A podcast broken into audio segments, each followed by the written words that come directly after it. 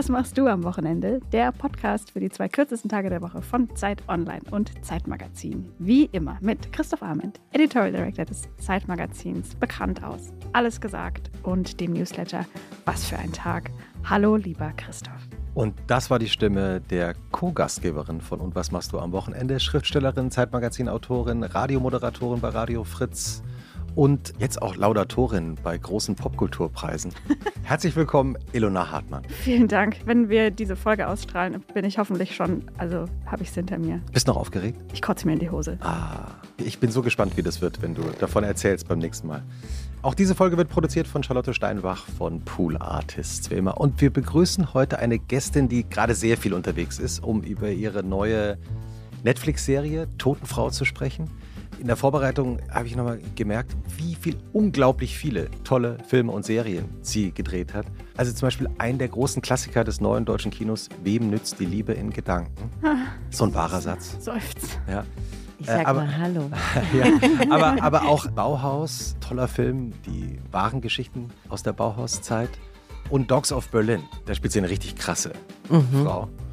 Und Totenfrau, da geht es um eine Bestatterin mit zwei Kindern, deren Mann umgebracht wird und sie versucht herauszufinden, was passiert ist. Herzlich willkommen, Anna-Maria Mühe. Hallo.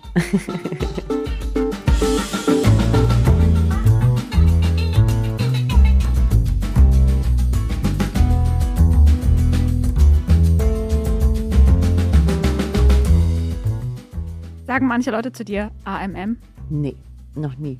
Steht manchmal auf Stühlen drauf am Set. Steht so der Name drauf bei manchen Sets, damit man weiß, wo man sich hinzusetzen hat, Mhm. wo man nicht stört.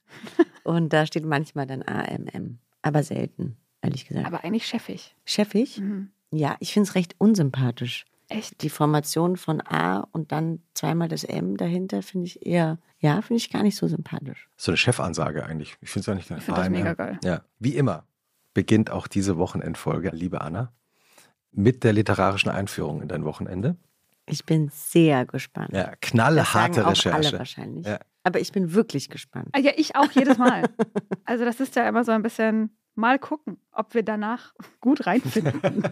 Ach, ich meine, Anna, Anna Maria ist ja auch erfahrene Podcasterin. Ich habe mir jetzt auch nochmal ganz viele Folgen von Unter drei angehört. Ah, wirklich? Auf äh, Spotify könnt ihr euch diesen Podcast anhören. Mhm. Zwischenfrage, heißt es unter drei oder unter dry? Unter Dry. Ja. Also ihr erklärt Also ja am Anfang, Podcast wo heißt diese, ja, ja, aber ihr erklärt ja am Anfang, wo der Begriff herkommt. Mhm. Aber ich habe es immer noch nicht so ganz im Ohr, da- dass das unter dry, also Nein, das heißt natürlich, im Original heißt es unter drei.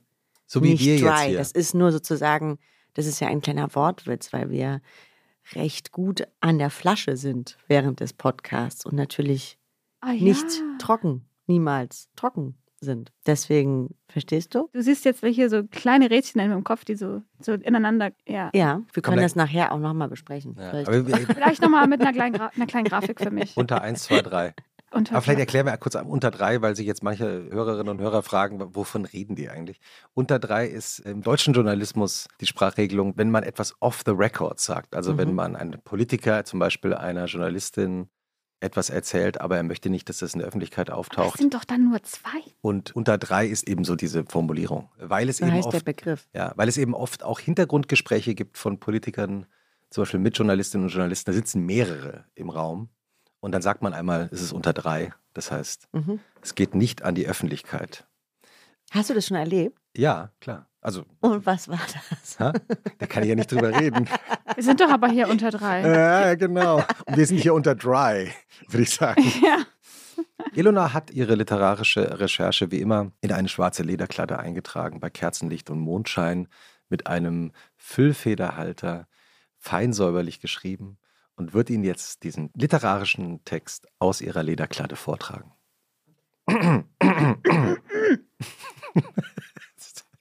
Ich habe vergessen, dass du eine gut ausgebildete Journalistin bist, Ja, wie, wie ja. Markus Kafka ja gesagt hat. Damit, damit müssen wir wirklich aufhören. Ich bekomme mittlerweile so Anfragen, wo mich Leute fragen, wie werde ich denn auch Journalistin? Und ich denke mir so, how do I know? I just, I just grind it into this. Ja, das geht anderen auch so. So, jetzt geht's aber wirklich los. Anna-Maria Mühe betritt das Wochenende durch den Seiteneingang. schleicht sich rein, während die anderen noch schlafen, macht verdeckte Entspannung, zumindest gedanklich. Das ist für eine Schauspielerin gar nicht so ungewöhnlich. Man muss die Pausen nutzen, wie sie fallen und sich entspannen, wenn gerade niemand hinsieht. Je aufregender der Alltag ist, desto gewöhnlicher fällt das Wochenende aus. Oder zumindest flüchtet sich AMM gerne in Normalitätsfantasien. Normaler Kaffee zu normalen Preisen in einem normalen Café, normal volle Flohmärkte und Museen, normaler zu langer Mittagsschlaf mit anschließender Normalumnachtung, normale Dinnerdates mit normalen prominenten Freundinnen und irgendwann dann auch zu einer normalen Schlafenszeit am Sonntagabend im Bett liegen und dann denken, das war jetzt aber mal wieder besonders schön. Ah, Das war ziemlich gut getroffen, würde ich sagen. Was, das was stimmt will alles? ich hören. Was stimmt alles? Also was auf jeden Fall stimmt, ist, dass ich absoluter Fan von Alltagsroutine bin, die ich einfach nie habe, weil ich so viel oder sehr selten habe, weil ich so viel drehen darf und so viel unterwegs bin. Und wenn ich dann zu Hause bin und mit meinem Kind, der morgens irgendwie Schulbrote mache, dann macht mich das tatsächlich wahnsinnig glücklich. Was ist der aktuell favorisierte Schulbrotbelag? Kräuterquark. Aber der nicht natürlich nicht so flüssig ist, weil das wird ja eine Also, Katastrophe in der Box, sondern fester, hm. ein bisschen fester. Hm? Gibt es dann auch so Apfelschnitze? dazu? Natürlich. Ja. Es gibt immer ein Obst und ein, ein Gemüseteil dazu. Oh, das möchte man auch. Im Gemüse auch. Na klar. ah, Oder durch den Tag tragen. Mhm. Äh, du redest ja öffentlich drüber, du lebst mit deiner Tochter zusammen.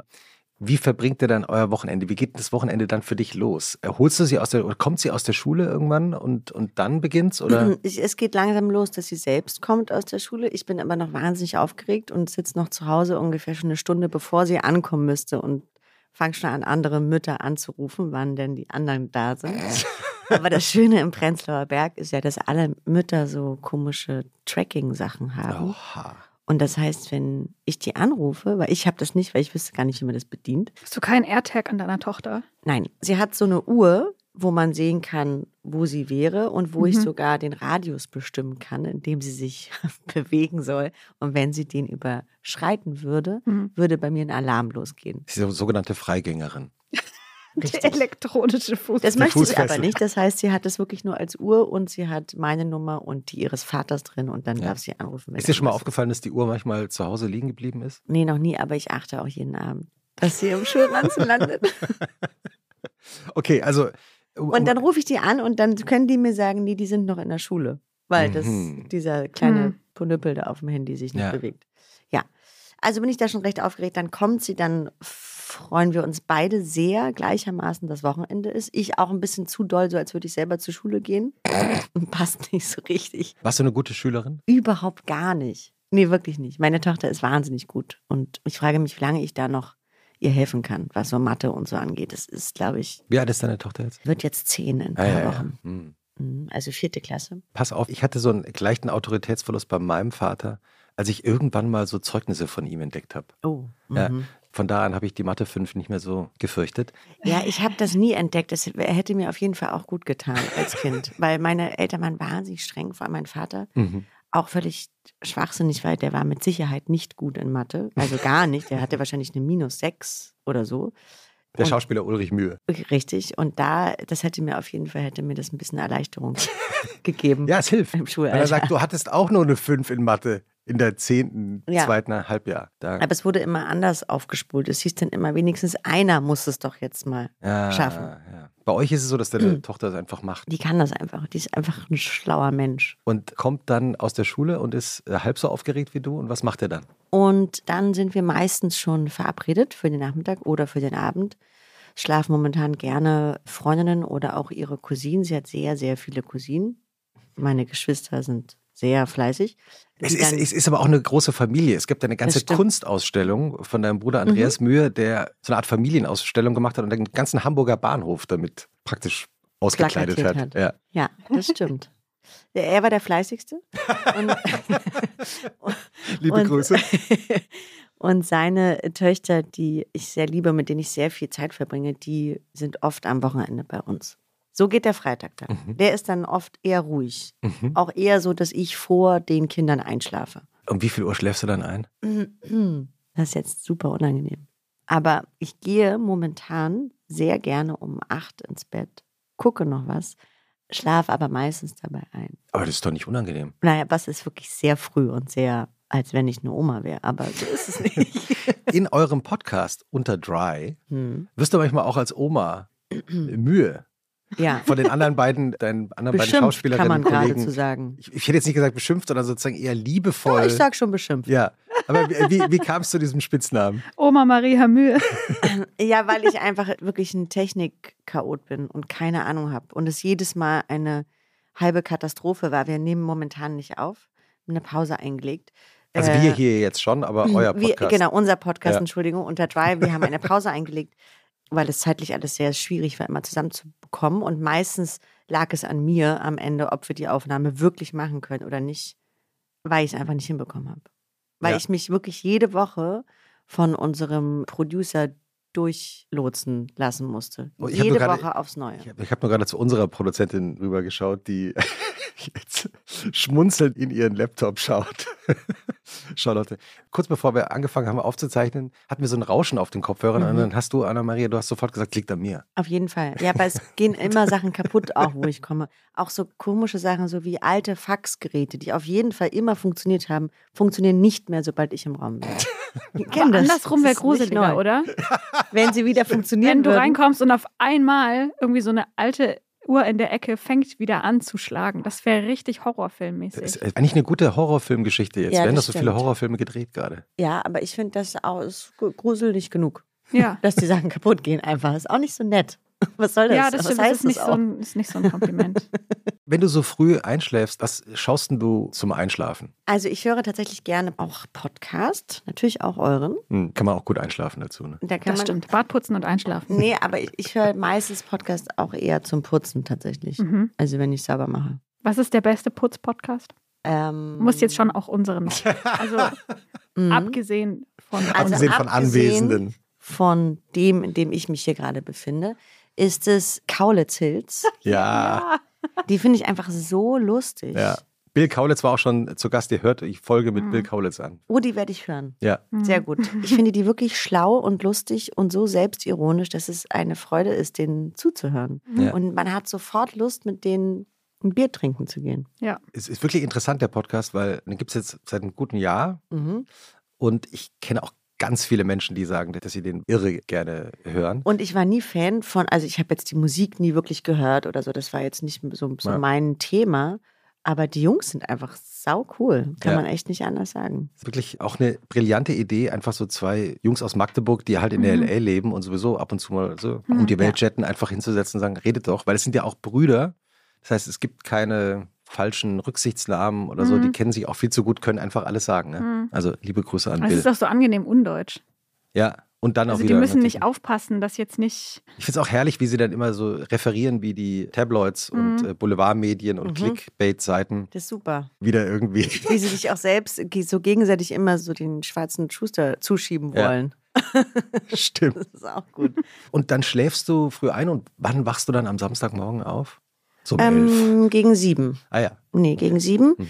Dann schläft meine Tochter noch und ich stehe gerne auf oder beantworte E-Mails, die ich am Freitag eventuell nicht beantwortet habe, vor lauter Aufregung, dass Wochenende ist. Oder weil ich dachte, ich habe ja noch das Wochenende vor mir. Und dann stehe ich auf, mache mir einen Tee, Was für einen Tee? Kräutertee. Es ist immer ein Kräutertee, es ist manchmal der Wohlfühltee von diesen.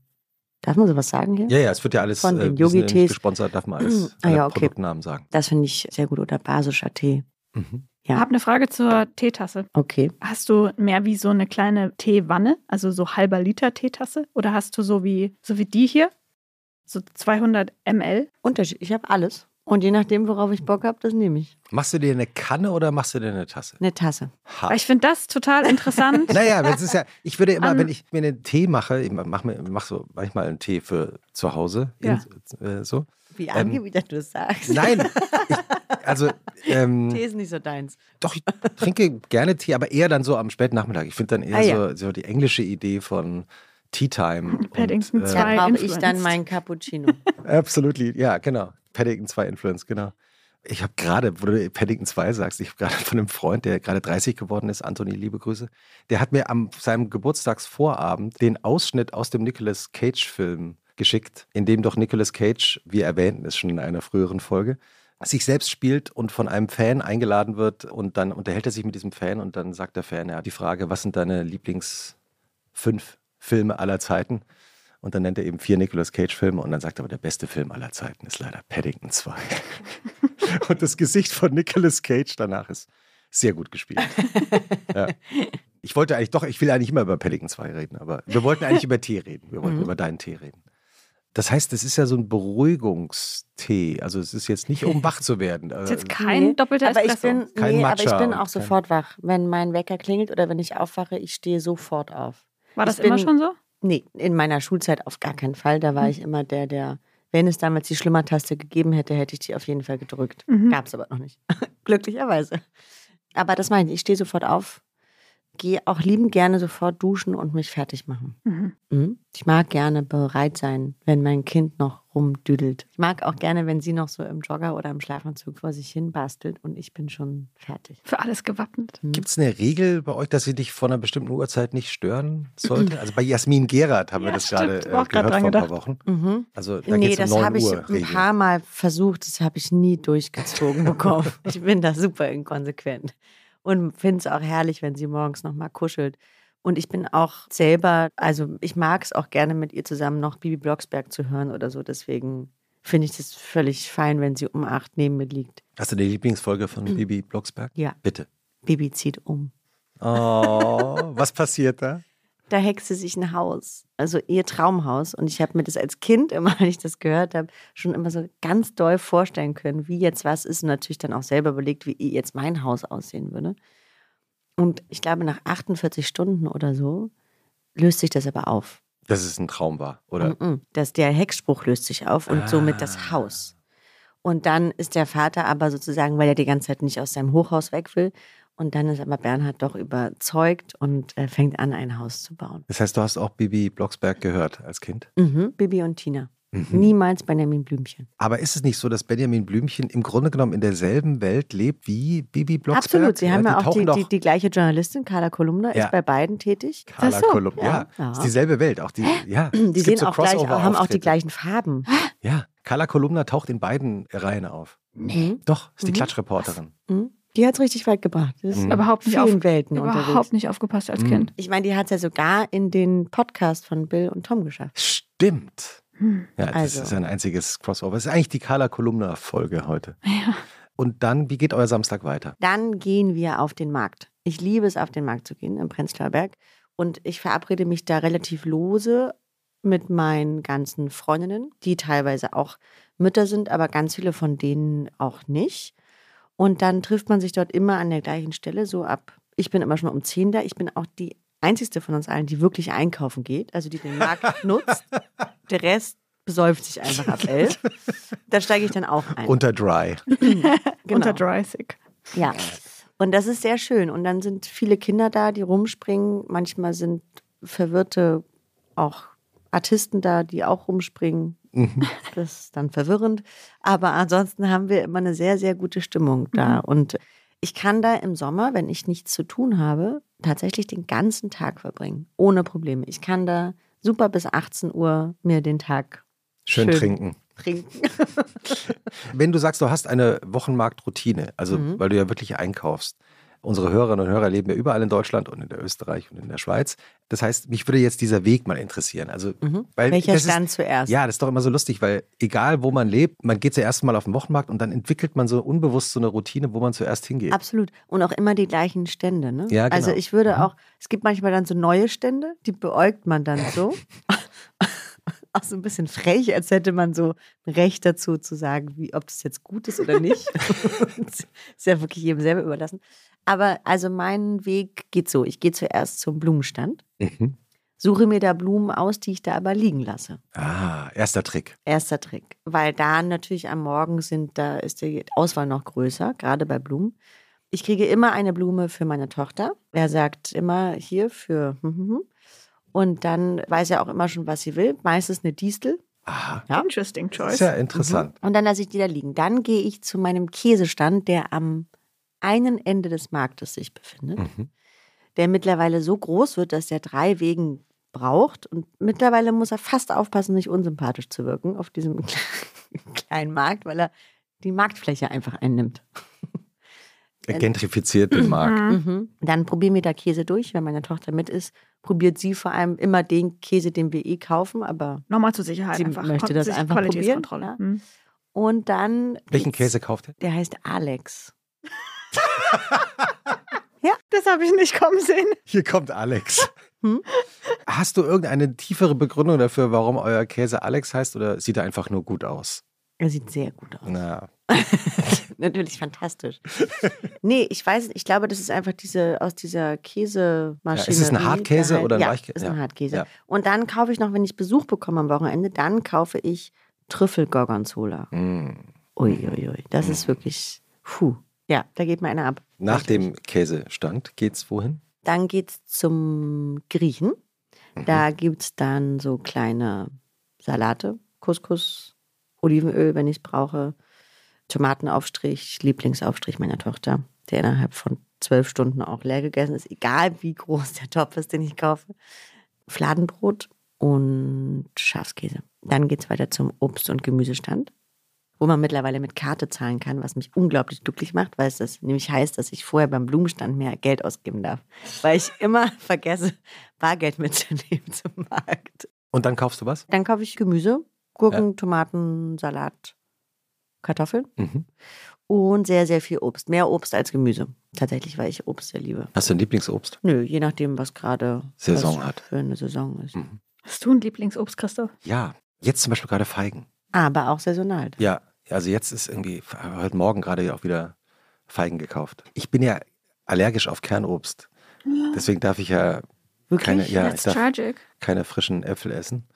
Also Äpfel, Birnen und so. Ah, Moment, also Kernobst Aber auch Äpfel. Weintrauben? Ist Weintrauben Kernobst? ohne Kerne. Es gibt Ah, Weintrauben ja. ohne Kerne, darf ich essen? Darfst du Pfirsiche und sowas? Nee. Darfst Oh, das ist ja schrecklich. Oh Aprikosen, Gott, jetzt denken wieder alle, er redet wieder über seine Allergien. Mein Aber, Gott. Ich wollte es nur einmal kurz, du aber hast mich darfst du dann auch keinen Zwetschgen, Streuselkuchen? Also es ist so, tatsächlich die Allergene, also ich bin erst seit 15 Jahren darauf allergisch oder so, keine Ahnung. Wie alle Menschen. Also noch nicht. Erst äh, seit 15 Jahren auf was allergisch Genau, also als Kind. So. Also ich weiß, wie ein Apfel schmeckt. Und Allergene verschwinden, wenn man das Obst erhitzt. Das heißt, ich darf alle Obstkuchen, zum Beispiel Kompott, darf ich alles essen. Ein Glück. Da kann ich ja mal ein Quittenchili mitbringen. Oh, das wäre aufregend. Machst du das selber? Ja, wenn ich mal eine Quitte finde, das ist tatsächlich gar nicht Eine so Quitte leicht. für ein ganzes Gelee? Naja, nicht, also nicht ein, ein im Sinne von eine, sondern halt vielleicht so dry. Aber auf jeden Fall. Hast den Wortwitz noch nicht ganz verstanden, aber ist nicht schlimm. Ich mache den einfach Unter jetzt. Dry Ich mache den jetzt so lange, bis Bis er ein neuer da ist. entsteht. Okay. Nee, das ist, glaube ich, so, glaube ich, meine Lieblingsmarmelade. Mm, Quittenchili. ja, liebe ich auch. Hm. Weil das Also- schmeckt so ganz duftig. Sag ich nur, jetzt Mhm. mal so. Liebe ich auch. Mhm. Ich nicht. Äh, Nee? nee? Was ist deine Lieblingsmarmelade? Himbeer. Ah, Himbeer Mit Kerne oder ohne? Mit? Mit? Mit. Mhm. Ja. Hm. Backst du auch? Auf gar keinen Fall. Ich Ja. koche auch nicht. Das habe ich gehört in der Vorrecherche. Ist Und es warst so? schockiert. Nein, nein, nein, nein. Ich finde es so interessant, weil ich habe mal eine soziologische Studie gelesen vor ein paar Jahren, dass es eine ganze Generation gibt von Menschen in Deutschland. Also Männer können ja sowieso erst seit 15 Jahren kochen. Früher, ne? Physisch, Allergie physisch nicht haben. möglich. Dann wurde es plötzlich cool und heute ist es total uncool, wenn du als Mann nicht kochen kannst. Außer du bist Chefkoch. Ja, aber es gibt eine ganze Generation von Frauen, die nicht kochen können. Und die These dieser Studie damals war, erinnere ich mich nur, dass deren Mütter gesagt haben, also Ende Jahr nicht in der Küche. Mhm. Also dass es sozusagen so eine unbewusste und manchmal auch ausgesprochene Botschaft war, ich bin Hausfrau oder sozusagen werde auf keinen Fall Hausfrau, sei nicht zu viel in der Küche. Ja, das wurde mir natürlich auch überhaupt nicht vorgelebt. Also Das insofern haben, ja, oder Hausfrauen sein. Also weder meine Stiefmutter noch meine Ja. Mutter waren Hausfrauen im klassischen Sinne. Mhm. Überhaupt gar nicht. Ja genau, und Sie waren mehr auf dem Tisch als, als neben dem Tisch. auch Schauspielerinnen beide gewesen. Ja. Das heißt, wenn es einem auch nicht vorgelebt wird, dann woher soll es kommen? Ja, und ich wurde auch immer bekocht. Ich hatte immer Kinderfrauen, so Au-pair-Mädchen aus Schweden oder Ungarn, je nachdem, wo wir gerade waren. Und ähm, weil ich viel umgezogen bin mit Mhm. meinen Eltern, achtmal die Schule gewechselt und dadurch hatte ich viele verschiedene Au-pair-Mädchen. Achtmal. Mhm. Und dadurch musste ich nie kochen, weil es gab immer Essen zu Hause. Wenn Mhm. ich nach Hause kam nach der Schule, es gab ja auch damals nicht sowas wie ein Hort, wie es heute gibt, dass Ja. die Kinder auch dann in der Schule Mittagessen hatten, bin ich nach Hause gekommen und dann gab es in Österreich Palatschinken. Erinnerst du dich, wie die Wochenenden in der Zeit waren, als du da achtmal umgezogen bist und die Schule gewechselt hast? Und gab es da eine Routine, die euch so zusammengehalten hat? Also als wir in Hamburg gewohnt haben, gab es auch die Routine des Marktes. Mhm. Mhm. Und in, in Wien natürlich auch Naschmarkt. Also, Mhm. Ja. Ja. toller, toller Markt Ja. natürlich. Legendär. und da hatten wir auch immer, weiß ich, ähnliche Stände und einen frischen Pastaladen, wo man am Ende war, wo meine Eltern dann Wein getrunken haben und ich Pasta gegessen habe. Es ist doch interessant, wenn man so drüber nachdenkt, dass äh, man manchmal so Routinen von Eltern, geht mir auch so manchmal, Mhm. ertappe ich mich dabei, Total. dass ich vollkommen unbewusst Mhm. gerade eine Routine meiner, meiner Mutter oder meines Vaters nachmache. ja, das ist erschreckend manchmal. Manchmal will man das auch partout nicht. So. Ja. Aber es ist, äh, ist tatsächlich so, ne? dass man dann plötzlich manchmal sich so, ach, stimmt, Mhm. das war bei uns früher auch Ich habe so. dann die, die Hoffnung, wenn ich meine Tochter mir angucke, die ist so anders, als ich es jemals war als Kind. Mhm. Ich denke, die wird es eh alles anders machen. Hat die schon mal, ich meine, sie ist zehn, aber naja, mit zehn hat man ja auch vielleicht schon so Berufsträume oder so unbewusst. Hat sie schon mal so gesagt, ich möchte Ärztin werden oder Tierärztin natürlich. wirklich? Ja, ja, na klar. Wollen ja Bibi und irgendwie alle, all, wahrscheinlich wegen Bibi und Tina. Und aber weil sie auch viel auf dem Land ist, weil ihre Großeltern väterlicherseits kommen aus Fischerhude, Mhm. das wirklich ein sehr schönes Land ist bei Bremen. Mhm. Und da ist sie viel mit Tieren und Ja. deswegen hat sie da einen guten Bezug zu. Wenn ihr. Aber sie hat auf jeden Fall schon gesagt, sie will auf gar keinen Fall Schauspielerin werden. ja, Hat dich das beruhigt oder enttäuscht? Das ist mir egal. Sie soll das machen, was sie glücklich macht. aber sie ist auch erst zehn. Ja. Das kann sich Also- leider, ich weiß. Das- Hör auf, das so zu sagen.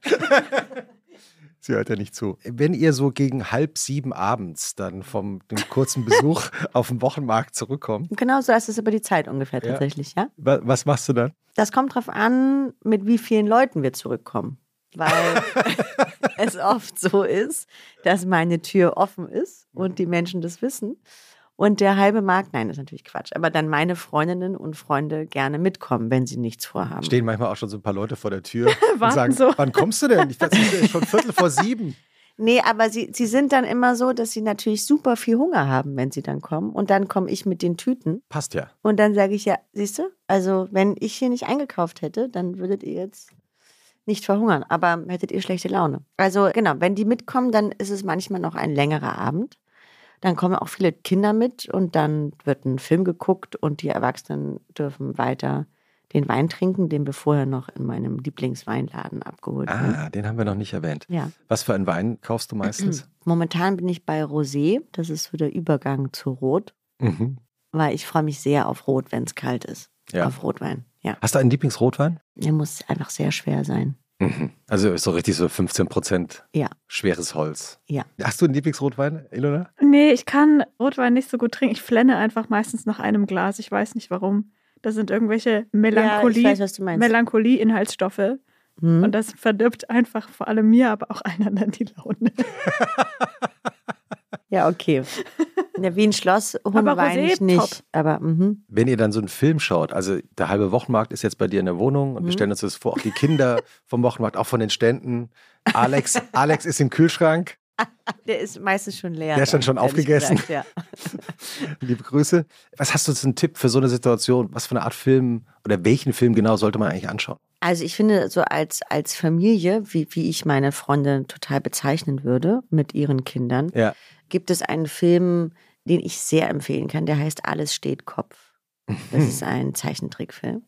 Da wird gelacht. Unsere Produzentin nickt. Charlotte, Ähm, beide Daumen hoch von Charlotte. Der ist ziemlich teuer. Da geht es um ein junges Mädchen, die, äh, ich glaube, die ist auch so acht, neun ungefähr in dem Alter, zieht gerade mit ihren Eltern um und muss sich in ihrer neuen Klasse zurechtfinden. Und in ihrem Kopf sind Figuren, die sozusagen sowas wie Ekel, Wut, Trauer verkörpern. Mhm.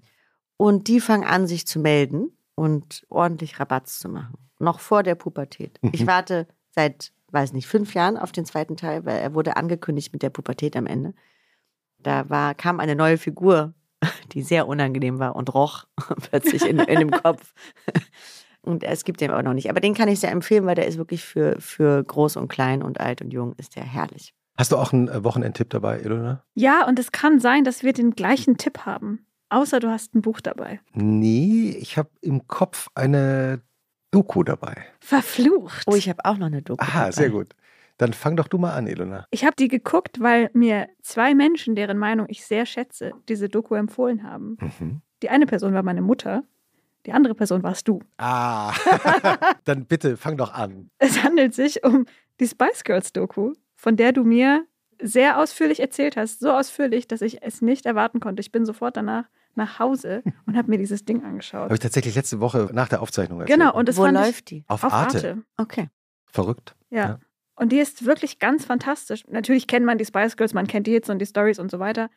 Aber das gut gemachte finde ich an dieser Doku, dass die diesen ganzen glammy Rummel mehr so en passant erzählt Mhm. und aber in ihrem eigentlichen Ton sehr politisch ist und sehr kritisch umgeht mit den Medien der damaligen Zeit, mit den JournalistInnen, die die Spice Girls begleitet haben, mit dem ganzen, mit der Entourage von Managern und wer da sonst noch so dabei war, vor allem mit den männlichen Personen im Umfeld. Mhm. Und da gehen teilweise Dinge ab, da rollen sich einem die Fußnägel hoch. Ja, es ist wirklich interessant, die Doku jetzt auch zu schauen, weil Mhm. die Geschichten spielen ja alle so Ende der 90er, Anfang, Mitte der 2000er. Für so ältere Menschen wie mich ist es ja noch nicht so lange her. Aber man merkt, wie sich die Welt verändert hat seitdem. Mhm. Also für mich auf dem absoluten Gipfel dieser Doku, es geht eben darum, dass diese vier Frauen in dieser Welt irgendwie zurechtkommen müssen, die absolut männlich dominiert ist. Alle Chefs, Manager Mhm. und so weiter, alle Verantwortlichen sind eigentlich Männer. Und aber auch die Medienwelt, auf die sie äh, treffen. Und Victoria Beckham ist dann mal, nachdem sie das erste Kind auf die Welt gebracht hat, in einer Talkshow. Und man kann das heute gar nicht mehr glauben, aber der Talkshow-Moderator sagt zu ihr, na, wie, wie viel wiegst du jetzt eigentlich? Und sie ist Wahnsinn. noch so höflich und sagt irgendwie, beantwortet es noch, ist aber schon so ein bisschen irritiert.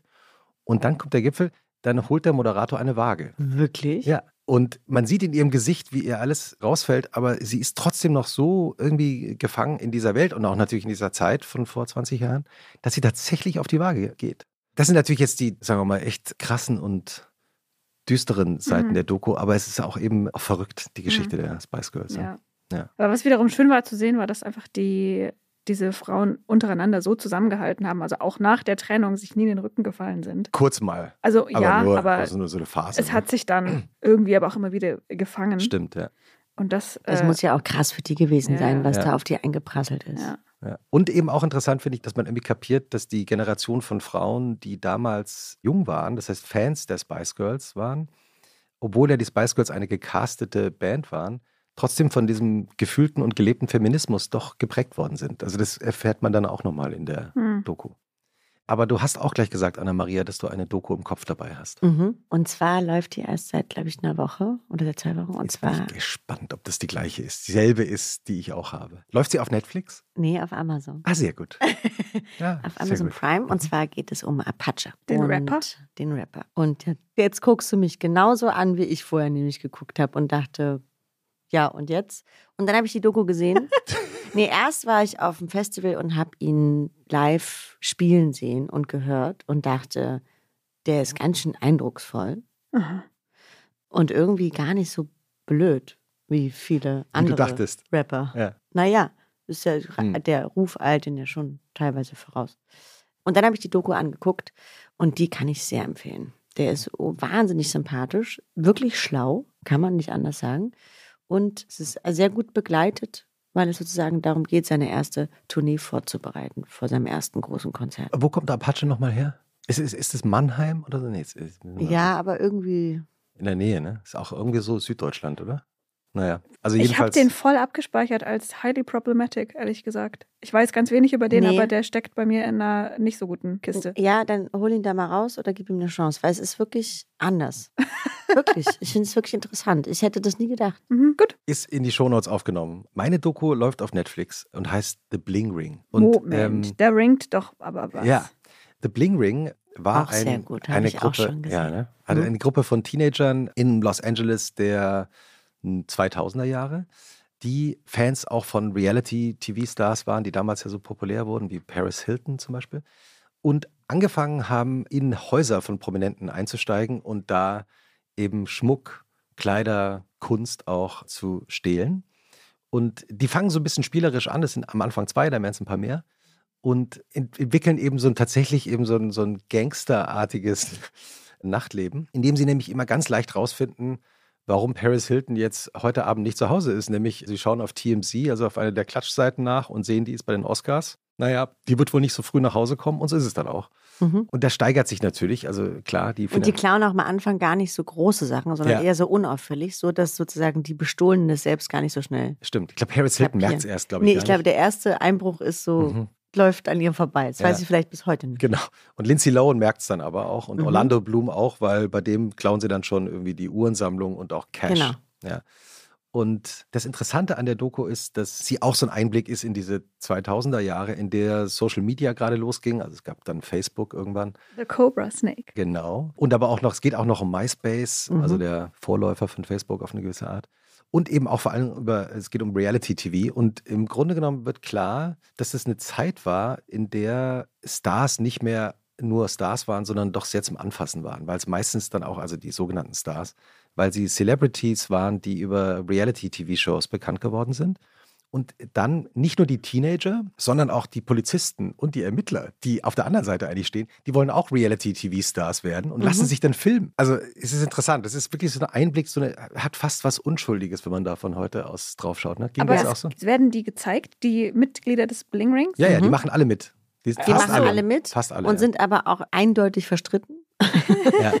Also Beiden sie, genau, die beiden Hauptprotagonisten. Er ist total gegen sie und sie sagt, das hat sie so nie gesagt, sie hat sie auch so nie gemeint und sie wäre immer unter irgendwelchen Medikamenten oder Drogen gewesen. Ich glaube, sie war genau, sie war stark drogenabhängig und hätte gar nicht gewusst, dass sie da in was für ein, auch Orlando Bloom in was für ein Haus sie da war und dass sie überhaupt in einem Haus war und so. Und der äh, andere, wenn ein Gegenschnitt auf den äh, anderen, der lacht dann immer. Aber und dann sieht man auch die Schnitte von den Überwachungskameras, wo man sieht, dass sie einfach da war. Ja, ja. Und aber auch, was auch eine verrückte Pointe ist an dieser äh, Doku, es sind nur drei Teile, aber Mhm. man kann sie so an einem Argen wegschauen, ne? Ist, dass die Frau, von der wir gerade gesprochen haben, also die auch mit eingestiegen ist, in einer Familie ist mit einer alleinerziehenden Mutter und noch Geschwistern. Und während die anfangen einzusteigen in die Häuser von Paris Hilton und Lindsay Lohan und so, werden die gecastet für eine eigene Reality-TV-Show. Und das heißt, in dem Moment, in dem die Polizei kommt und die vernehmen will, wegen Mhm. der Einbrüche, drehen die schon gerade ihre ersten Folgen. Und dann werden sogar die Produzentinnen dieser Reality-TV-Show interviewt. Die die sind so krass, Ja. oder? diese beiden Frauen, die da Ja. so nebeneinander immer Die sitzen. die ganze Zeit sagen, dass es sozusagen die, das ungefähr die langweiligste Familie war, die sie sich hätten aussuchen können. Und dann aber durch den Einbruch natürlich, dass das Ding war. Ja, plötzlich hatten wir eine Geschichte. Also es ist wirklich eine verrückte Geschichte. Und ich bin deshalb auch natürlich so neugierig gewesen, weil die Geschichte ist eben auch äh, ja bekanntermaßen als Kinofilm Mhm. verfilmt worden von Sofia Coppola. Der Film heißt auch The Bling Ring. Mhm. Emma Watson spielt die Hauptrolle. Der Film ist, finde ich, jetzt nicht der beste Film von Sofia Coppola, kann man glaube ich so sagen. Was ist der beste Film von Sofia Coppola? Anna Maria, du zuerst. Weiß ich nicht.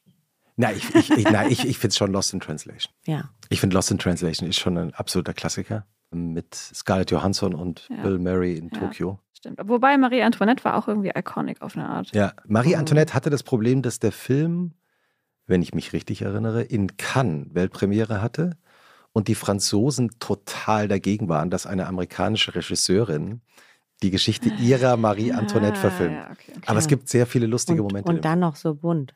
Ja, genau. Mein Lieblingsmoment in Marie Antoinette ist, wenn sie plötzlich Chucks trägt. Ja, Mhm.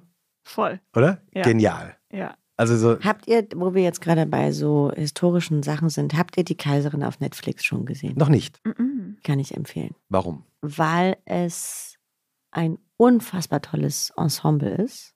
Und zwar sozusagen recht mutig im Sinne von nicht die typischen Gesichter, die man jetzt dafür besetzen Ich weiß würde. gar nicht, wie du meinst. Ähm, und sie Ich gehen habe mit die, ich hab die Namen gar nicht gehört. Hast du, sie gehen, ach So, ist egal, nee, man sie- redet ja nicht über Namen. Ja. Und sie gehen mit den Texten wahnsinnig gut um, mit den Dialogen. Und es ist, ich war immer, also ich bin mit Sissi aufgewachsen. Ne? Ich habe das jedes Jahr zu Weihnachten, habe ich die Romy Schneider-Filme geguckt. Karl-Heinz Böhm. Und Guck sie auch immer noch, weil ich sie sozusagen, weil ich sie mittlerweile verstanden habe als etwas Eigenständiges, was nicht mit der Welt zu tun hat. Und auch nichts mit Romy Schneider am Ende zu tun hatte. Ich versuche sie jedes Jahr meiner Tochter zu zeigen, die sich wirklich strikt dagegen wehrt. Weil es Ähm, ihr zu langsam ist, oder? ja, und viel zu romantisch. Und also das, was ich alles schön fand, findet sie schrecklich. Mama, ich suche such mir doch immer eine Distel aus am Wochenmarkt. ja, Wie was soll ich denn mit so einem Rokoko-Kleid? It's not a phase, Mom. Ja. Ja, sie ist halt cool. Ja. Und die Kaiserin könnte ich ihr, aber der jetzt noch nicht, jetzt ist sie zu jung, aber die würde ich ihr irgendwann zeigen und Mhm. dann, weil das ist auch so toll, weil es sind wirklich wie, obwohl es das gleiche Thema ist, sind es zwei völlig verschiedene Blickwinkel. Deswegen muss man es gar nicht vergleichen. Also jetzt, wenn die Leute kommen und sagen, aber Sissi war so toll und warum so viele Sissi-Filme? Ja, verstehe ich. Ich bin auch vollkommen durcheinander. Ich habe so das Gefühl, es kommt einmal im Jahr, kommt irgendwie gerade eine Ich glaube, das war jetzt raus. das Letzte. Okay. Und das Beste, Nach- was sagst du? Ah, Ich, man kann es wirklich alles nicht miteinander vergleichen. Also ich würde sagen, die RTL Plus TV Now, ich habe schon vergessen, wie das jetzt heißt, die Serie, die versucht noch am ehesten nach dem alten Romy Schneider Prinzip zu gehen, Ah, verstehe. obwohl sie das auch schon total modernisiert haben. Mhm. Aber das ist noch am ehesten der romantische Teil. Dann natürlich Corsage von Marie Kreuzer. Der hat weder mit dem einen noch mit dem anderen was zu tun. Der ist einfach total eigenständig und ein richtiger Kinofilm auch. Das ist, sind wirklich tolle Bilder. Es ist unglaublich schön, das anzuschauen. Und jetzt die Kaiserin, die einfach wirklich unfassbar viel Spaß macht. Und weil die mutig sind und einfach richtig auf die Kacke hauen. Auch kostümmäßig und auch maskenmäßig machen die Sachen, die überhaupt nicht stimmen von der Zeit, gerade maskenmäßig. Aber es ist irgendwie cool, es funktioniert total gut. Ja, das ist ja überhaupt, wie ja, Chucks bei Marie Antoinette. Genau, Solche deswegen Momente, kam ich ne? drauf. Genau. Ja.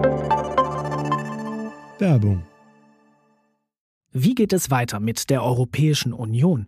Präsidentschaftswahlen in den USA, EU-Parlamentswahlen, geopolitische Krisen und wirtschaftliche Schwierigkeiten. Wir suchen Lösungen für diese Herausforderungen. Am 19. und 20. März auf der digitalen Europakonferenz von Handelsblatt, Die Zeit, Tagesspiegel und Wirtschaftswoche. Über die Zukunft Europas sprechen wir mit Bundeskanzler Olaf Scholz, Wirtschaftsminister Robert Habeck und vielen mehr. Kostenlose Anmeldung unter europe20xx.de.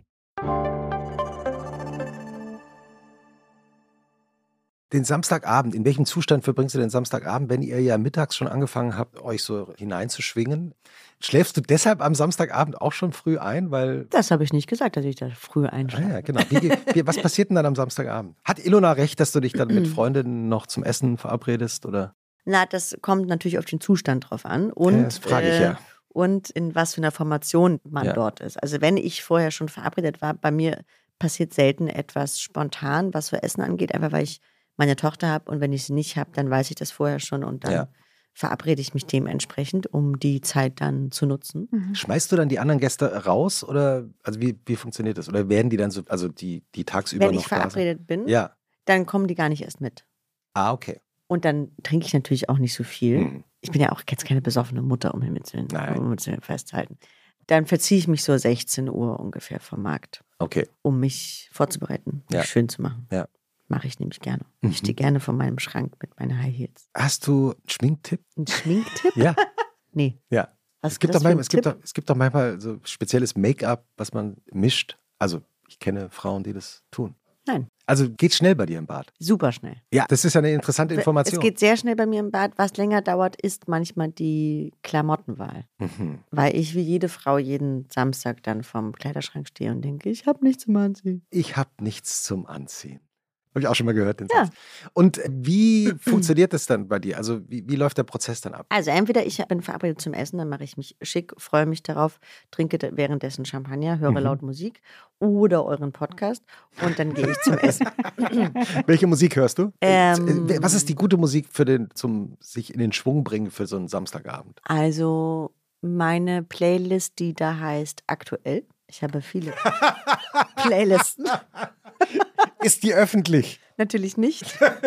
Aktuell, das finde ich mega. Ich habe auch natürlich noch die Playlist, die heißt Moll oder Melancholie. Ja, das ist aber jetzt nicht so für Das Samstagabend. ist Sonntag dann. Aha. Also aktuell ist zum Beispiel Ophelia von The Lumineers. Mhm. Ist wahrscheinlich überhaupt gar nicht aktuell, weil dies, diese Liste natürlich jetzt auch schon seit ein paar Jahren gibt. aber ich, für mich ist das sehr aktuell. Wenn ich meine Freunde aber zu Hause habe, dann haben wir noch genug Wein geholt oder haben noch Getränke bestellt bei bestimmten Lieferanten. Und dann wird getrunken. Dann wird gerne auch irgendwann, wenn die Kinder mit dem Film fertig sind, meine kleine Diskokugel angemacht. Aha. Und dann wird gedanced. Zu Hause. Natürlich. Sehr toll. Schuhe an oder Schuhe aus Wohnung? Schuhe an. Mhm. Weil Sehr gut. Ja, ich liebe hohe Schuhe. ja, die gehören zum Outfit. Ja, ist wirklich schlimm, wenn man in so. Ich hatte es letztens wieder bei einem sehr lieben Freund und Kollegen. Ich habe den Namen gerade schon wieder nicht gehört. Der Ich habe hat, den auch nicht Nee, verstanden. mhm. Ja. der war so leise, der war so geflüstert. der hatte Geburtstag und da musste man sich die Schuhe ausziehen. Und es hat mich wirklich in eine kurze Krise gestürzt, weil Mhm. mein, also mein Outfit. Outfit, war Ja, einfach natürlich. abgestimmt darauf. Ja, Man hat ja manchmal auch so lange Hosen oder lange Kleider an, die schleifen. Absolut. Oder die sehen auch einfach besser aus, wenn man aus, ja. gestreckter ist Genau. und nicht, wenn man fällt wie ich so ein kleiner laufender Meter daherkommt. Ja. Hast du zu ihm was gesagt oder hast du es heimlich die? Schuhe einfach angelassen. Nee, ich habe es versucht, aber habe dann kapiert, dass ich wirklich. Die, Es war streng. ja. Okay, Hm. lassen wir es äh, so ging nicht. stehen. Zu Hause tanzen Mhm. mit Schuhen Ja. unter der Disco-Kugel. Ja, meine Nichten klettern dann alle in meinen Schuhschrank und holen sich die Schuhe raus und machen Modenshow. Und, Oh. äh, ja. Oh, süß. Hm? Also dann wachst du am Sonntag aber nicht um sieben auf. Nur um acht. Okay. Wow, diszipliniert. Ja, ja, ich bin nicht so ein Langschläfer tatsächlich, was ich früher total war. Aber mittlerweile, ich mag aber auch diese morgendliche Ruhe und ich kann morgens am besten arbeiten. Mhm. Desto früher ich aufstehe, desto mehr schaffe ich. Und wenn ich dann um 10 fertig bin, ist es mir das schönste Gefühl. Dann bin ich ein bisschen ungeduldig, weil mir dann natürlich noch niemand geantwortet hat, weil A, es ist Sonntag und selbst unter der Woche vor 10 antwortet meine Agentur mir nicht.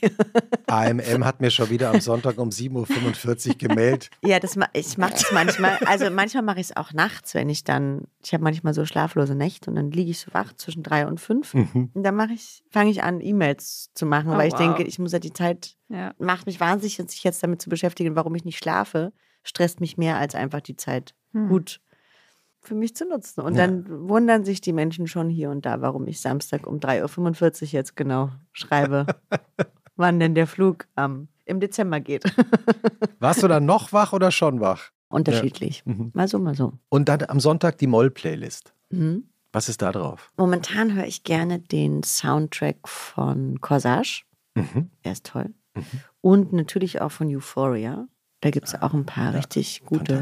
Hits. Labyrinth. Ja, also Bon Iver oder manche sagen Bon, Bonnie Iver, Mon, Bon Iver. Wie wird er jetzt genau ausgesprochen? Er ist ja Kanadier, Hm. deshalb kann man, glaube ich, beides sagen. Es ist Französisch und Englisch. Dann mache ich Bon Iver. Das Ja. klingt hübsch. Ja, klingt Den höre ich auch sehr gerne. Ja, ist auch sehr schön. Mhm. In den Sonntag, wenn du dann so in den Sonntag reingehst, macht ihr dann auch Ausflüge? Mm, manchmal, ja. Also je nachdem, wie das Wetter ist. Ich mag den Herbst sehr gerne tatsächlich. Ist eigentlich fast meine Lieblingsjahreszeit. Und dann gehen wir in den Park. Ich gehe sehr, sehr gerne ins Kino auch. Gerne auch zu so einer Oma-Zeit wie 15 Uhr. Klar, Oma Mühe. Und darf da das sagen, weil das deine Freundinnen auch sagen. Fall. Ja, ja. Mhm. Nachher kriegst du, Ach so, verstehe. kriegst du Ärger. Nein, wenn ich mein Kind habe, dann gehe ich auch gerne mit ihr zusammen ins Kino, wenn denn dann was Gutes läuft. Ich finde, Kinderfilme sind, gibt es Mhm. wenig gute im Kino. Hm.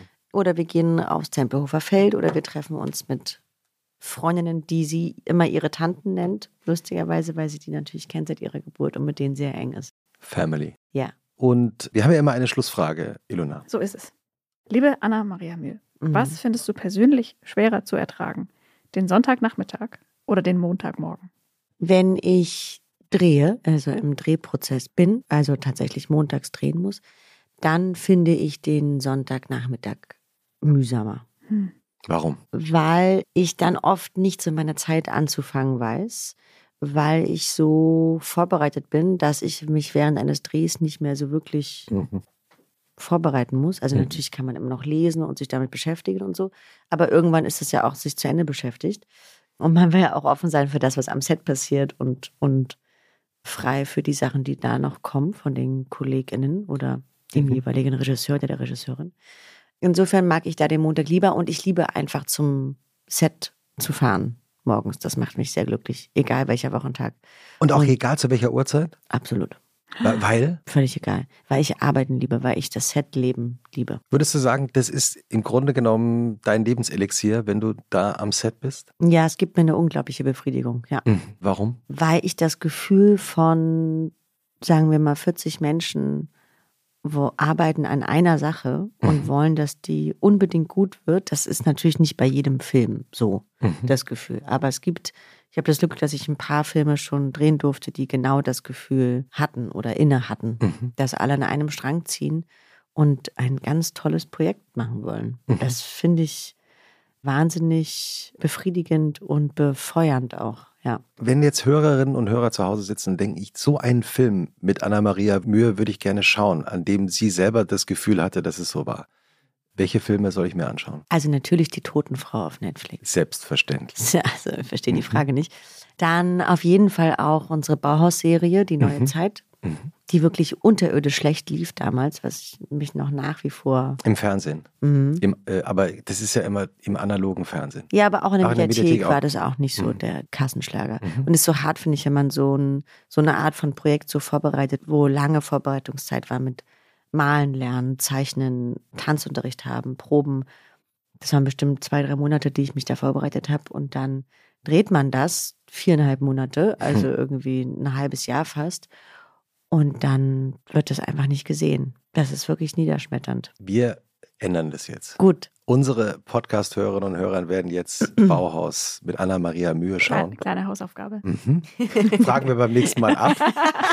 Punktrelevanter Stoff. Und ich habe noch eine allerletzte Frage, Ja. Anna-Maria. Welche Blumen suchst du dir eigentlich aus auf dem Wochenmarkt, wenn deine Tochter die Distel nimmt? Hortensien. Es sind meine Lieblingsblumen. Wirklich? Ja, welche Farbe? Schau.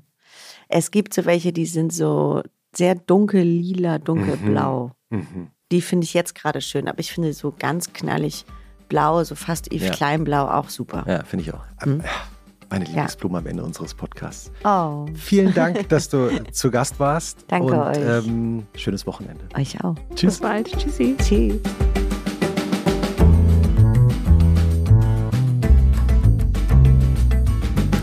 Und was machst du am Wochenende?